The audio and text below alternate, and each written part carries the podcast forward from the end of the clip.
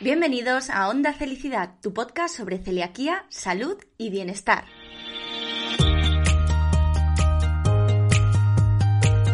Te saluda Lorena Pérez, periodista, técnico en seguridad alimentaria, co-creadora de Felicidad, celíaca diagnosticada en el año 97 y responsable de este espacio por el que han pasado y seguirán pasando a lo largo de esta tercera temporada los mayores expertos en celiaquía, dieta sin gluten, salud digestiva, nutrición y bienestar. Cada semana te espera un episodio nuevo con información rigurosa, veraz, contrastada y actualizada, siempre de la mano de los mejores profesionales. Presta atención porque lo mejor está por escuchar. ¡Arrancamos!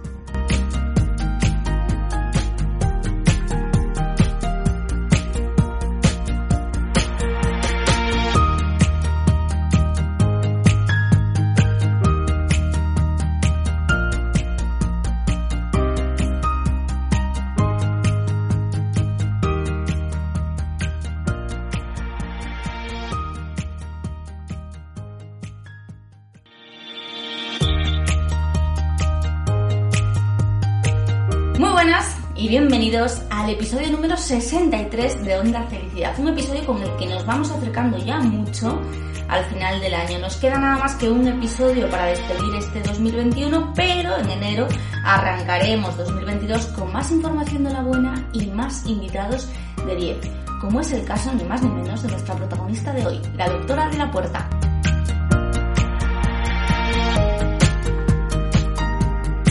La doctora de es especialista en microbiota intestinal y en patologías funcionales asociadas a la disbiosis. Tiene consulta presencial en Madrid y también consulta online y además hace una tremenda, tremenda labor de divulgación en las redes sociales, tanto para profesionales, para compañeros de profesión, como para pacientes. Como ella dice, y seguro que se lo vais a escuchar decir en esta entrevista, bueno, pues en sus redes trata de arrojar un poquito de esperanza. Es un tremendo honor tenerla en Onda Felicidad. Doctora de la Puerta, bienvenida y muchísimas gracias por estar aquí.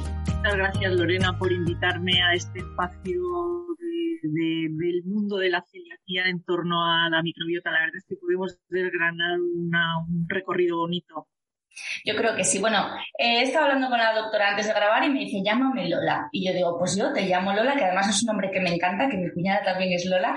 Así que bueno, Lola, vamos a hablar de un montón de temas. Eh, como decía, bueno, pues tu especialidad desde hace muchos años eh, es la microbiota. Trabajas de manera presencial en Madrid, también online. Eh, trabajas también con patologías funcionales relacionadas con la disbiosis. Y este es un mundo del que últimamente escuchamos hablar muchísimo, pero yo creo que es importante que un profesional nos vaya explicando paso por paso lo que es cada una de estas cosas. Entonces, aquí esta es una pregunta muy general, pero explícanos a grandes rasgos qué es la microbiota y de qué manera influye en nuestra salud. La microbiota es, eh, es el conjunto de bichillos que viven en nuestro organismo, ¿vale? Habitualmente nos referimos a la microbiota intestinal. La microbiota es lo que antiguamente se llamaba la flora intestinal, que eso se cambió porque no hay ni una sola flora en el intestino, son todos son todo, son todos seres vivos, animales.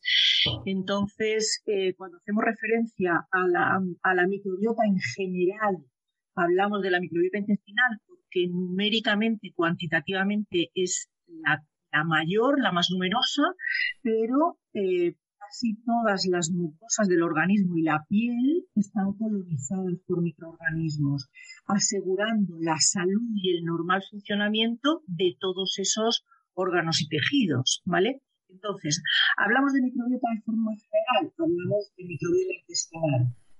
Microbiota intestinal, decíamos, la más importante porque numéricamente es la mayor. ¿Cómo influye en la salud? De muchas formas. Intuitivamente, el primer escenario de actuación de la microbiota intestinal es la digestión, contribuyen a la digestión de los alimentos, principalmente a la, digestión de la fibra alimentaria y a la absorción de nutrientes, acción digestiva, pero luego tenemos un montón de escenarios más, inmunitario, metabólico, endocrino, eje intestino-cerebro. O sea, hay muchos escenarios en los que la microbiota media para, la, para, para la salud al final, para, para asegurar el rendimiento de una buena salud. Es por eso por lo que yo diversifico tanto para, para abrir la mente de decir que la microbiota no es solo digestión y es solo acción digestiva, es un montón de cosas más es muy importante, por lo tanto, por lo que nos comentas, porque influye en, muchos procesos. Entonces entiendo que para, en general, un nivel de salud óptimo hay que tener una microbiota equilibrada, cuidada. ¿Y eso cómo se hace? Porque yo creo que ahí está un poco la, la pregunta del millón, la gran clave. Claro, efectivamente, para la salud una de las grandísimas y mejores herramientas que podemos utilizar es para mantener la salud, tener una buena microbiota. Y para mantener una buena microbiota, pues pilares básicos. Alimentación, estilo de vida.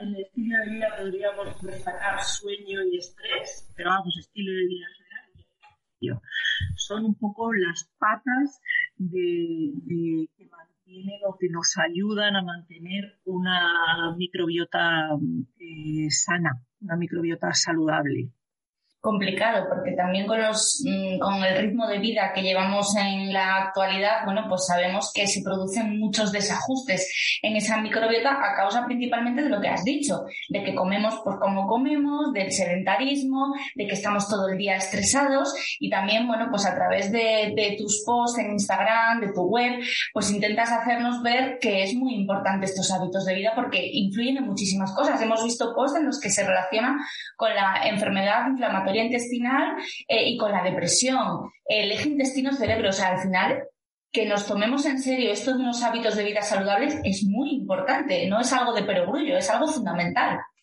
Claro, eh, asegura nuestra vida actual, la salud y asegura nuestro futuro. O sea, envejecer con salud o envejecer con, vete tú a saber, porque ese escenario de desorden de microbiota, en ese transversal que decíamos de la microbiota sirve para digestivo, metabolismo, endocrino, inmunidad. Hay un, hay un fondo común a todos esos desórdenes eh, eh, que atan la microbiota, que es la inflamación. La inflamación es, cuando la microbiota es perfecta, es un grandísimo modulador normal del funcionamiento inmunitario y controlador de la, de la inflamación. ¿Cómo es esto? Eh, el, sistema inmunitario a nivel del intestino es importantísimo. El 90% de las reacciones inmunitarias del cuerpo se producen en el intestino. ¿Por qué? Porque es una superficie enorme de conexión con el exterior. Y con el exterior, digo bien, con el exterior, porque el tubo digestivo, a pesar de estar dentro de la tripa, por estar comunicado por el principio y por el final con el exterior, el tubo digestivo se considera exterior, ¿vale? Y entonces todo lo que hay está en contacto con el sistema inmunitario de la pared del intestino, sistema inmune de mucosas a nivel intestinal. Ese contacto enorme con el exterior del organismo sirve de entrenador del sistema inmunitario. Y la microbiota es quien media en esa, esa identificación permanente de tener que estar diciendo tú que eres una tú que eres un tomate y no tengo que hacer nada. Tú que eres un tóxico, un antígeno, un patógeno, un tal, la microbiota es el entrenador todo el rato diciéndole al intestino por aquí sí, al sistema inmune del intestino por aquí sí vamos bien, por aquí no, reaccionamos, ¿vale? Entonces, una microbiota buena, eso funciona con normalidad y todo funciona con normalidad. Una microbiota disbiótica, disbiótica significa desordenada, lo que hace es favorecer o, al revés, impedir ese normal proceso de identificación barra reacción o no a lo que tenemos en la luz del intestino lo cual ahí ya de salida empezamos inflamación. Y esa inflamación es la casilla de salida para casi todo. Exacto, sí, sí, sí. Es que además estabas describiendo un proceso y yo me estaba eh, yendo a, bueno, pues al tema central, ¿no? De nuestro programa, que es la enfermedad celíaca. Y, claro, dices, es que cada vez hay más, más estudios y más publicaciones que apuntan a que la microbiota de las personas con celiaquía es diferente. No se sabe si eh, como origen de un problema o a consecuencia de ese problema. Pero claro, este es un temazo. Es un temazo chulísimo. Probablemente eh, las dos cosas. Yo ayer estuve revisando bibliografía, como sabía que íbamos a grabar hoy, eh, estuve revisando bibliografía de, microbiota y celiaquía y encontré un montón de artículos, uno muy bonito además que me va a servir para una serie de publicaciones, eh, en las que eh, la microbiota para la expresión de la genética, los HLA de Q2, de Q8 que el paciente celíaco tiene positivos, tienen que expresarse para que se desarrolle la enfermedad. El hecho de tener la genética no implica tener la enfermedad, implica la predisposición a tener la enfermedad. Entonces, aquí la microbiota es fundamental. ¿Por qué? Porque es un determinante epigenético importantísimo. ¿Eso qué significa epigenético? Epigenética, o sea, la genética es ese HLA de Q2 de Q8 positivo que nos predispone a tener la celiaquía. Pues la epigenética son toda la serie de circunstancias que hacen que se expresen esos genes o no. ¿Vale? Y entonces, y si se expresa naturalmente, se desarrolla la enfermedad. Entonces, aquí es donde la microbiota es un determinante epigenético importantísimo en la expresión de esos de esos genes. Se ha visto, aquí estoy todavía en la casilla de salida, se ha visto que infecciones bacterianas por Clostridium difficile, por pseudomonas, por Helicobacter pylori, por neumococos, píricas, rotavirus, citomegalovirus, Steinbar, herpes, hongos, candida albicas, estos desórdenes de, infecciones de repetición son capaces de hacer expresar estos genes, ¿vale? Con lo cual, relación de microorganismos, microbiota, con eh, la, expresión, o sea, la, la, la, dada la cara, o sea, la, expresión en positivo de la enfermedad. Y al revés, también, una vez que se establece la enfermedad, se ha visto que el proceso inflamatorio asociado también favorece y cronifica los procesos disbióticos, los procesos de desorden, incluso después del diagnóstico y la retirada del gluten, ¿vale? Tú haces el diagnóstico de celiaquía, retiras estrictamente el gluten y no siempre eso es suficiente para recuperar la microbiota. Hay que poner un tratamiento, se ha visto que hay mucho sobrecrecimiento, sobre todo de bacterias proteolíticas en los patrones disbióticos de paciente celíaco con diagnósticos tardíos y entonces hay tú quitas el gluten y no termina de recuperarse esa microvellosidad, ese fondo. Y es porque el patrón disbiótico que contribuyó a la, a la génesis de la, de la, expresión de la celiaquía, a la producción de la celiaquía, no se ha resuelto. Entonces, hay que trabajar también la reconstrucción de este, de este ecosistema. Qué importante es eso, porque muchas veces al, paciente celíaco cuando le diagnostican, le dicen, bueno, pues una dieta sin gluten estricta y ya está, y no vas a tener ningún problema más porque tu problema era el gluten y se acabó. Y sin embargo, sabemos que la celiaquía muchas veces no viene sola precisamente por todo eso que estás comentando. Eh, ¿Cómo hacemos eh, desde el punto de vista del médico eh, ese seguimiento? Es decir, para saber si un paciente, además de celiaquía, tiene otras cosas más, ¿cómo lo tratáis en consulta? Yo lo primero que hago es el diagnóstico de la disbiosis, lo hago eh, de formas unidas eh, o dos, dos, dos, tres, digamos. ¿Cuáles son? Lo primero, una buena historia clínica. Una buena historia clínica me da todas las pistas del mundo. Yo tardo casi media hora en hacer historia clínica pero es que pregunto hasta, yo qué sé, hasta, hasta de, nervios, de qué te estresa más, de, qué, de cómo comes, de, tu relación con la comida, por supuesto, síntomas, antecedentes personales, infancia, lactancia, o sea, que me meto unos rollos, pero me da muchísima información del, del paciente. ¿Qué ocurre? Historia clínica. Si estoy en consulta presencial, exploro ¿vale? Exploro al paciente, le miro la piel, el color, la sequedad, meto los dedos en la tripa, ángulo esplénico, ángulo hepático, fosa ilíaca derecha, izquierda, los, los, la percusión de todo el tramo del colon que suena completamente diferente, colon ascendente de colon descendente, y luego si no estoy en consulta presencial, que estoy en consulta online y no tengo la posibilidad de, de esperar al paciente, tenemos la tercera pata importante, muy importante para mí habitualmente, que son los diagnósticos de microbiota. ¿Vale? Se puede hacer un diagnóstico de la microbiota normal eh, del intestino, no buscando si hay una pseudomona o si hay un parásito, no. La microbiota normal que coloniza nuestro intestino se puede diagnosticar es, para mí, para mí es una herramienta muy importante a la hora de centrar cuál es el patrón disbiótico del paciente. Porque la disbiosis, eh, eres experta en patologías funcionales asociadas a esa disbiosis. Explícanos exactamente lo que es. Nos has dado ya una pista, pero acláranoslo porque además lo escuchamos mucho y no, sabe, no sabemos si en pacientes lo escuchamos con todo el rigor que, que se debe, ¿no?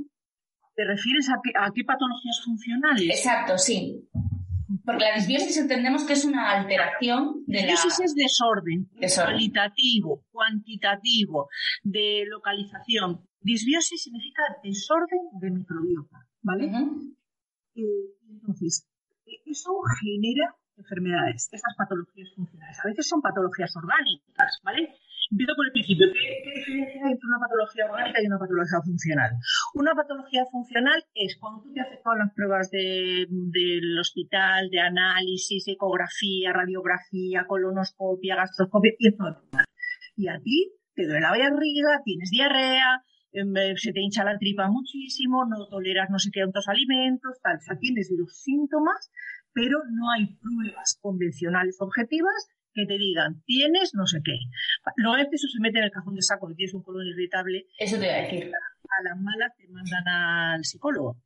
Pero, pero bueno, eso sería la patología funcional. Tú tienes un desorden clínico, las pruebas convencionales son normales. Y eso no significa que tú ese problema no lo tengas, lo tienes. Lo que pasa es que no es un problema orgánico. Si tú tienes un divertículo, lo ves.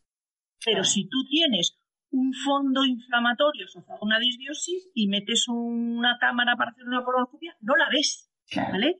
Entonces, esa es un poco la, diferencia. También, también hay patología orgánica. Ahora verás un poco cómo manejo. Eh, eh, tipo de paciente que yo veo, digestivo, colon irritable Mogollón, mogollón. Es una de las patologías más habituales que encuentro en consulta. Y además, los colon irritables habitualmente cuando llegan a la consulta ya son colon irritables muy pasados, ¿vale? Con lo cual normalmente ya llevan un componente a lo mejor en piel, de eczemas o de tal.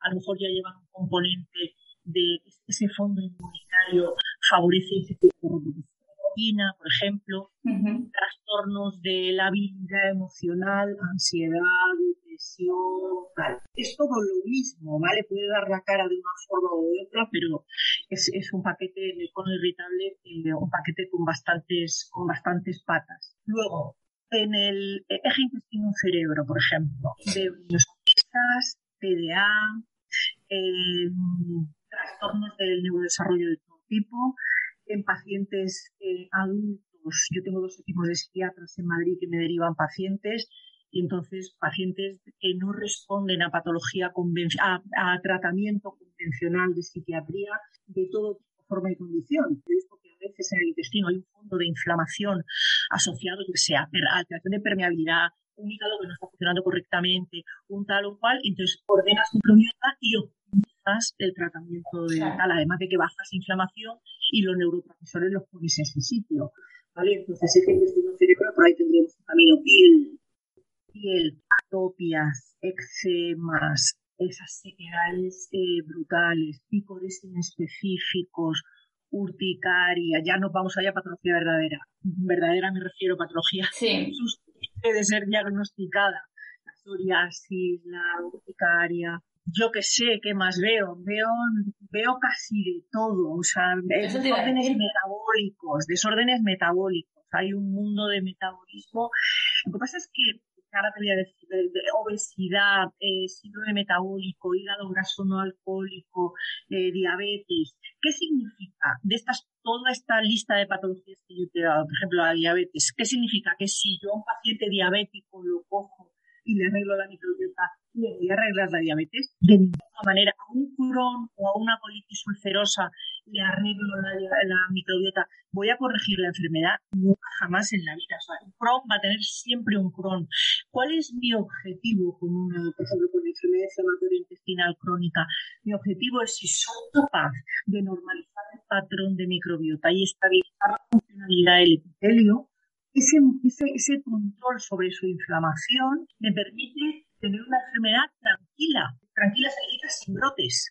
O si tiene un brote, que tenga muy poca expresividad. A eso aspiro, pero que un paciente con Crohn va a tener pronto a la vida, intervenga yo o no. De hecho, que yo veo una vez al año, cada seis, ocho meses, una vez al año, para ir haciendo cosas. Qué importante es eso y qué importante que los pacientes lo sepan, porque yo estabas hablando y estaba pensando en gente que conozco con Crohn, gente que conozco con colitis ulcerosa, que su médico le da eh, un montón de pastillas y vuelve por aquí cuando vuelvas a tener el siguiente brote. Y no hay consejos de alimentación, de hecho conozco pacientes muy cercanos a mí que su médico le dice no hay ningún problema en que comas absolutamente de todo, alcohol, no hay ningún problema en que tomes alcohol, un montón de cosas que dices yo no sé si esto me cuadra con eh, lo que realmente la ciencia nos, eh, nos ayuda a entender a día de hoy. Es decir, hay muchos avances y, bueno, pues quizás estas personas acudiendo a un profesional realmente actualizado en este campo, pues podrían hacer otras cosas para que, bueno, pues esos brotes no fuesen tan abruptos, claro.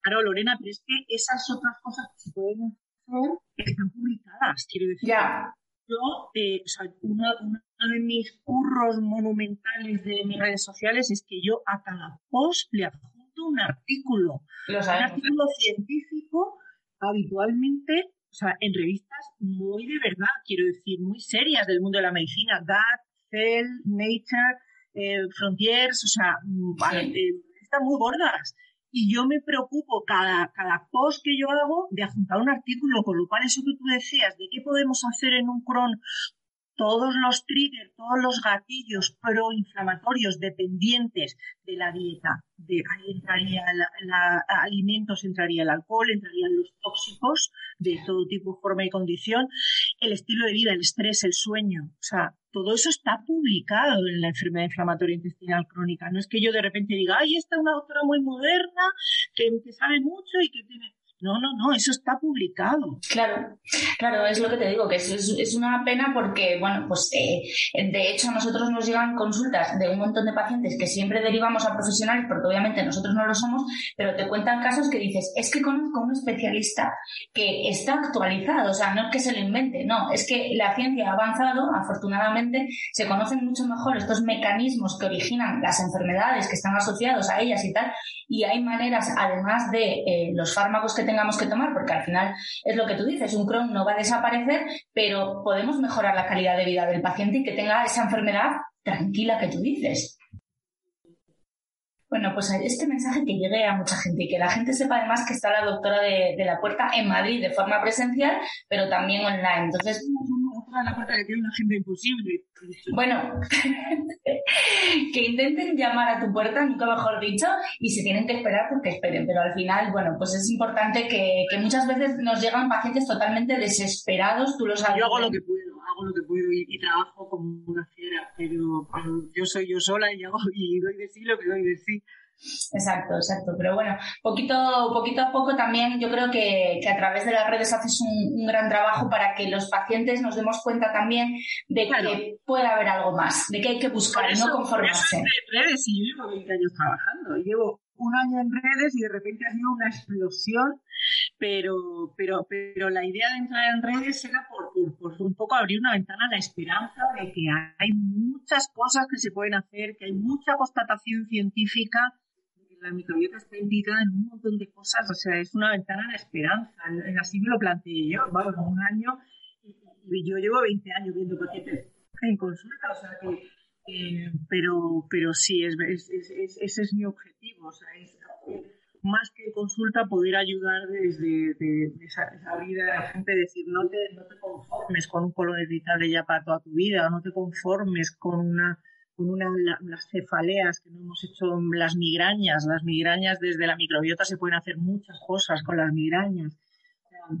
no te conformes. Ese es un poco el, el, objetivo de, mi, de mis redes sociales, de mi trabajo en redes sociales. Me, encanta el mensaje porque no solo no es conformarse, sino también yo creo que es importante que el paciente sepa que no debe normalizar, ¿no? A mí, por ejemplo, cuando tardaron, bueno, desde pequeñita, eh, empecé con problemas digestivos y con un montón de infecciones y problemas, tardaron un montón de años, más de una década, en decirme que era celíaca, ¿no? y lo que me decían es que era una niña caprichosa, que quería llamar la atención y que no me gustaba comer y que por eso tenía todos los problemas que tenía. Y llegó un momento en el que yo dije, pues era verdad pues será verdad y, y para adelante. Y cada poco me pongo mala, bueno, pues es que yo soy así. Y cada poco, claro, entonces no normalicemos y acudamos a los profesionales cuando tenemos un problema y, y, mucha gente le explicas esto y dice, no, no, pero es que lo normal en mí es tener digestiones pesadas y episodios de diarrea y estreñimiento constantes. Y tú dices, bueno, si tú lo Mira, hay una cosa muy, graciosa respecto a lo, a lo que la gente normaliza estos síntomas. Yo cuando en la última parte de la historia clínica diría muy, muy larga de síntomas que voy preguntando uno a uno cada vez que veo a un paciente en consulta. Entonces, hay una cosa que a mí me hace mucha gracia y que me pasa muy habitualmente, que es dolor de barriga. No, primera consulta, no, yo le pongo cero, yo pongo 0, 1, 2, 3, a nunca ocasional, frecuente, muy frecuente. Dolor de barriga, cero. La siguiente revisión, no que yo veo cada mes o mes y medio o dos meses a los pacientes siguiente revisión, dolor de barriga. Muchísimo mejor. Digo, pero si me había dicho que no. Muchísimo mejor, doctora, muchísimo mejor. ¿Qué diferencia, qué diferencia yo no Se había acostumbrado a, una, a un tono, a un umbral de dolor que, bueno, pues así, así en la vida. Y de repente empiezas a bajar inflamación, el dolor es un, es un síntoma que se ve muy, muy bien y muy rápido y, de repente dices, es que vivir sin dolor de barriga es otro mundo. Claro. Sí, yo recuerdo cuando empecé con la dieta sin gluten, al poco tiempo dije, ah, que esto es estar bien o es estar mejor. Anda, fíjate. Y yo pensaba que tener sueño a las 6 de la tarde y tener que irme a acostar a las 6 de la tarde era lo normal en mí porque era perezosa, ¿no? Por ejemplo. O sea, son cosas que, bueno, pues cuando se produce ese cambio, el paciente dice, anda, pues ahora sí. Qué importante es ese mensaje, no normalizar y no conformarnos. Volviendo a, a, los temas que yo me pongo a hablar y mm, ya ves. Eh, Hay también un concepto que yo creo que también cada vez escuchamos hablar más relacionado pues, con, la salud en general, con la salud intestinal, que es el de la permeabilidad intestinal. Y también a nosotros, eh, las personas con enfermedad celíaca, nos dicen, es que tenéis la permeabilidad intestinal aumentada, entonces se desarrolla, se desencadena todo un proceso. Explícanos tú qué es la permeabilidad intestinal de la que tanto escuchamos hablar. Vale, la permeabilidad intestinal la pared del intestino es un epitelio, es un tejido con una sola capa de células. Lo que un epitelio monocapa, ¿vale? Una sola capa de células unidas entre sí por unas cadenas de proteínas que se llaman tight junction. Hay más estructuras que las tight junction, pero bueno, lo que sale todo el mundo lo que conoce es, es ese nombre, ¿vale? Que son cadenas de proteínas de unión intercelular. ¿Vale? Entonces, estas uniones intercelulares están programadas bioquímicamente con una, secuencia preciosa de señalización y apertura y cierre de esas, de esas, de esas canales, están programadas para abrirse solo y selectivamente a la absorción de nutrientes digeridos. Con lo cual, cuando el paciente me dice, es que yo tengo permeabilidad, digo, y yo, y si no la tuviera estaría muerto, ¿vale? O sea, todo el mundo tiene permeabilidad intestinal, una permeabilidad selectiva y ordenada a la absorción de nutrientes. Dicho esto, ¿qué ocurre en una situación de desorden? En una situación de disbiosis con fondo inflamatorio asociado al desorden de la microbiota, esta permeabilidad se altera. ¿Por qué? Porque la inflamación rompe las cadenas de unión intercelulares. Y entonces, donde yo tengo una, eh, una, una secuencia de células cerradas que solo se abren para absorber un nutriente y se cierran de nuevo, pues cuando yo tengo una alteración de permeabilidad por ese proceso inflamatorio asociado al desorden de microbiota, esas uniones intercelulares están permanentemente un poquito abiertas. ¿vale? Entonces, todo lo que hay en el intestino que cabe por peso molecular, cabe por esos canales, atraviesa la pared, señalizando al sistema inmunitario, está recepcionando señales diciendo, tú qué haces aquí, en nuestro sitio, tú qué haces aquí, suponiendo un estímulo, ¿vale? Al sistema inmunitario de que termina diciendo, ya no sé qué hacer con eso, ¿vale? Entonces empieza el desbarate.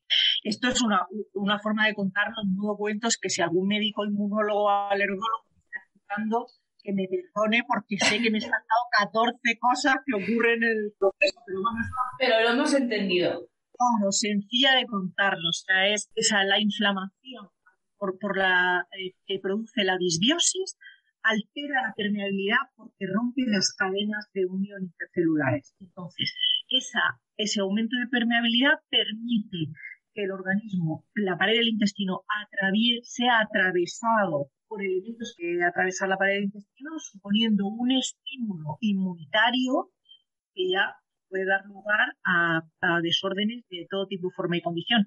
Y es otro, otro, otra vía más de cronificar la inflamación. La inflamación, al fin y al cabo, no es nada más que una respuesta inmunitaria. Madre mía, lo que, lo que, por lo que contáis, es muy complicado atinar ¿no? con un paciente cuando se producen estas cosas en su organismo. ¿Cómo podemos corregir o ayudar a paliar ese aumento de la permeabilidad? O sea, yo he hecho un cuento sencillo. Hay, un elemento importante en, la, en, esta, epitelio monocapa para, para modular la permeabilidad, que es la capa de muco. Ese moco, ese mucus, que está formado por glucoproteínas, que producen, eh, que se producen en la misma pared del intestino, estimuladas por la microbiota, sobre todo por Akkermansia, es, un gran estimulador de la célula cebada para que produzca esas glucoproteínas. Esa capa de mucus también es un gran modulador de la permeabilidad, porque si la capa de mucus es buena, es de buena calidad, bien hidratada, bien bien trabada, bien tal, es un gran protector del epitelio, con lo cual a veces amortigua procesos disbióticos. Yo te he contado un cuento sencillo, pero ¿cómo podemos resolver esa permeabilidad? Es la pregunta original.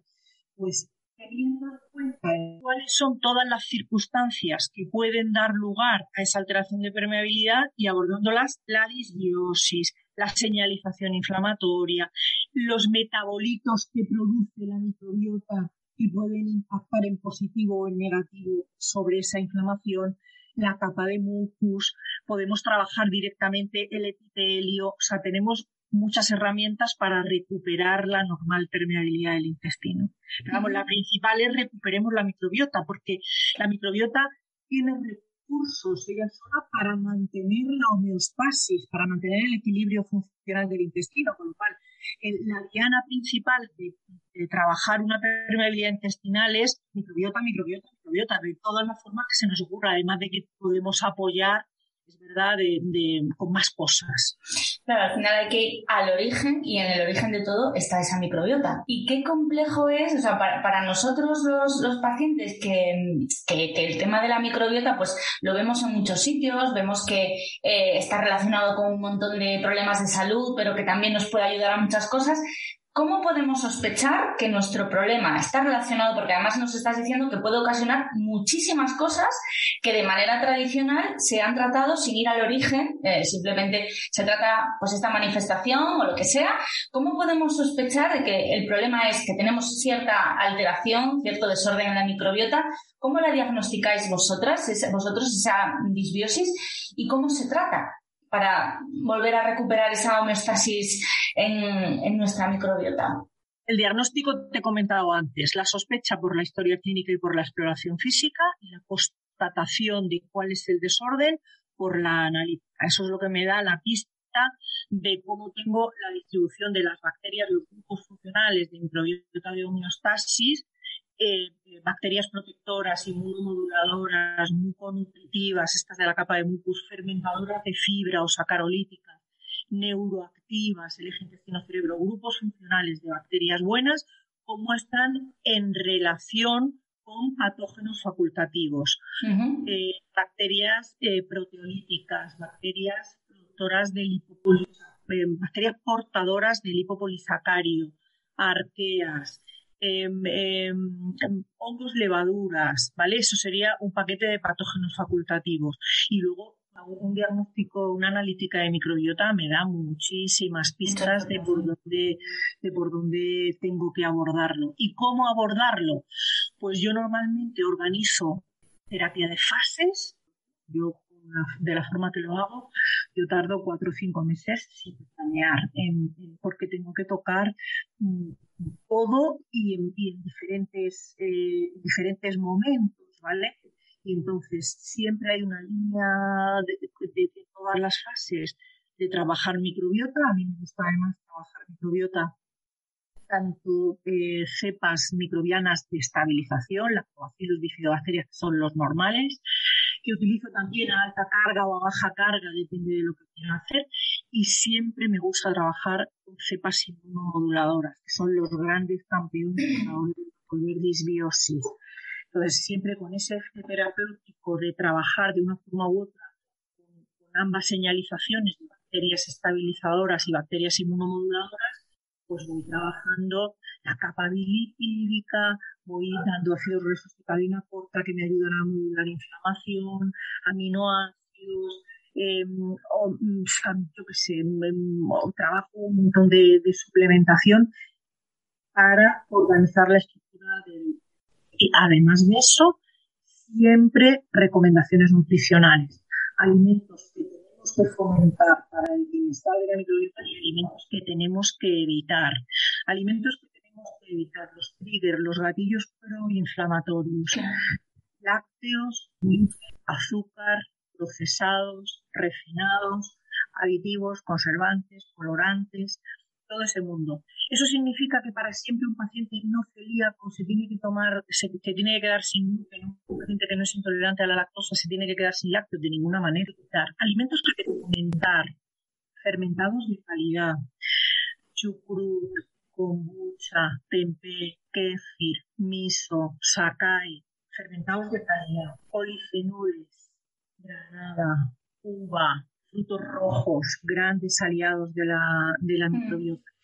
Fibra de calidad, fibra de calidad, almidón resistente, los tubérculos, patata, boniato, yuca, batata, cocidos, dejados enfriar y tomados al día siguiente, el arroz, haciendo esa secuencia de cocinado y al día siguiente también es un buen aporte de almidón. O sea, lo que podemos y no podemos con la dieta el paciente tiene que dormir, tenemos que buscar dormir, tenemos que buscar modular el estrés. O sea que además del tratamiento de suplementación, en cada fase terapéutica comentamos, hablamos dieta, estilo de vida, o sea, tenemos que trabajar más cosas, porque realmente este último es el que muchas veces es la causa de, que se mantenga la disbiosis, con lo cual hay que abordar un poco un poco de forma integrativa todo toda la circunstancia terapéutica.